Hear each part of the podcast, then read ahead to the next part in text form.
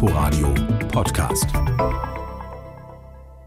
Wir berichten schon seit Wochen darüber. Tausende Flüchtlinge sitzen fest im Grenzgebiet zwischen Belarus und Polen. Die EU wirft dem belarussischen Präsidenten Lukaschenko vor, diese Menschen gezielt zu instrumentalisieren, sie an eben diese Grenze zu bringen, um Druck auszuüben in Richtung Europa. Polen zeigt sich hart, die Grenze ist dicht und wird von Polizisten bewacht. Leidtragende sind die Menschen, die eben dort ausharren. Die Organisation Ärzte ohne Grenze versucht zu helfen und Christian Katzer ist Geschäftsführer der deutschen Sektion jetzt bei uns am Telefon. Guten Tag, Herr Katzer. Guten Tag, Herr Martin. Was können Sie uns aktuell berichten über die Lage vor Ort?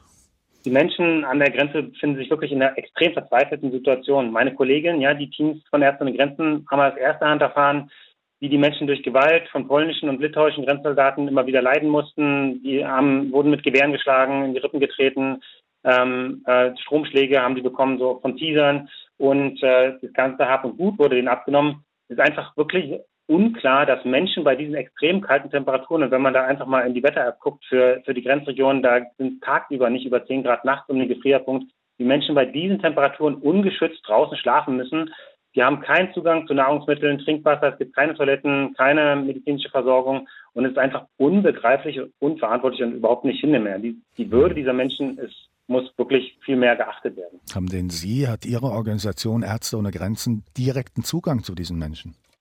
Ähm, also in Litauen bieten unsere Teams den inhaftierten Menschen psychologische und kleine medizinische Hilfe an. Auch in Weißrussland sind wir gerade dabei, ähm, die Bedürfnisse der Menschen auch durch kleine mobile Kliniken ähm, aufzunehmen. In Polen versuchen wir vor allem weiterhin Zugang zu der gesperrten Zone zu bekommen. Das Hauptproblem ist, dass es wirklich keinen Zugang zu dieser Grenzregion gibt und damit auch diesen Menschen keine Hilfe zukommen, zukommen kann. Wissen Sie denn eigentlich, woher diese Menschen auf der Flucht eigentlich kommen? Ähm, wir sprechen äh, mit, mit einigen Menschen, die aus diesen Grenzregionen wieder herauskommen. Zum Beispiel haben wir mit einer Gruppe von 25 Menschen gestern gesprochen. Darunter waren acht Kinder und auch schwangere Frauen, die wirklich an Unterkühlung leiden, Stress ähm, viele von den Menschen kommen aus dem Nahen Osten. Wir wissen natürlich nicht, warum die sich auf den Weg machen, aber in vielen Ländern, aus denen diese Menschen kommen, ähm, arbeiten wir auch. Ähm, konnten Sie denn äh, bestätigt finden, das, was eben die EU äh, Weißrussland oder Belarus vorwirft, dass Lukaschenko diese Menschen gezielt an diese Grenze transportiert? Also ganz klar muss man sagen, diese Menschen, die brauchen jetzt Hilfe. Die sind keine Waffen, ja, die sind Menschen und wir sind keine Waffen in irgendeinem hybriden Krieg, sondern die brauchen einfach Schutz. Und wie alle Menschen haben die auch das Recht, mit Würde und Fürsorge behandelt zu werden, unabhängig von irgendwelchen politischen Manövern oder Streitigkeiten. Ja, die beteiligten Regierungen, inklusive der EU, muss diesen Menschen jetzt Hilfe gewähren und zum Beispiel Hilfsorganisationen müssen diese Menschen versorgen dürfen. Das ist extrem mhm. wichtig. Von deutschen Hilfsorganisationen gibt es ja Kritik am Verhalten Polens. Hilfe für die Flüchtlinge im Grenzgebiet würde da massiv behindert oder wenn man ihnen zuhört, ist ja gar nicht möglich, der Zugang unmöglich gemacht. Welche Infos haben Sie? Genau, das, also es gibt diese Grenzregionen, die halt abgeriegelt sind. Ähm, und, äh, und der Zugang zu diesen Zonen muss wirklich für auch unabhängige Organisationen möglich sein. Die, diese Menschen haben wirklich ein Recht darauf, nicht im Freien schlafen zu müssen und nicht zum Spielball von Politik gemacht zu werden. Es ist wirklich dringend notwendig, die Gewalt an der Grenze zu beenden. Das sind Menschen, ähm, die auch ein Recht haben, erstmal Schutz zu suchen, ähm, Asyl ähm, zu zu den, der, oder der Versuch, Asyl zu beantragen, ist wirklich kein Verbrechen. Und diejenigen, die sich oft auf diese sehr unsichere Reise machen, die, die stehen unter internationalen Schutz und dürfen nicht wie Kriminelle behandelt werden. Die brauchen jetzt Hilfe.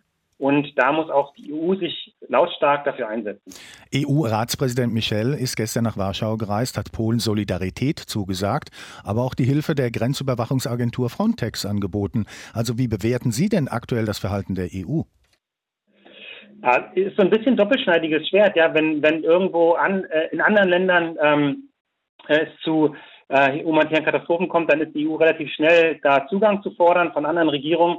Äh, hier ähm, finden wir das viel zu leise. Äh, es braucht wirklich konkrete Maßnahmen, die die Gesundheit und die Würde dieser Menschen an den Außengrenzen wirksam schützen. Und da werden wir die EU dran messen und auch die neue deutsche Regierung. Sehen Sie denn irgendeine Lösungsmöglichkeit? Ähm, also die Lösung, die es jetzt braucht, ist, dass die Menschen, die da in dem Gebiet festsitzen, dass die aus der Kälte rauskommen, dass die, wenn sie brauchen, Gesundheitsversorgung äh, ähm, in Anspruch nehmen können, dass da Trinkwasser und Nahrungsmittel da sind. ähm, damit die aus dieser sehr für sie sehr gefährlichen Situation herauskommen. Das ist eine Lösung, die muss jetzt stattfinden. Dankeschön. Christian Kratzer war das Geschäftsführer der deutschen Sektion von Ärzte ohne Grenzen.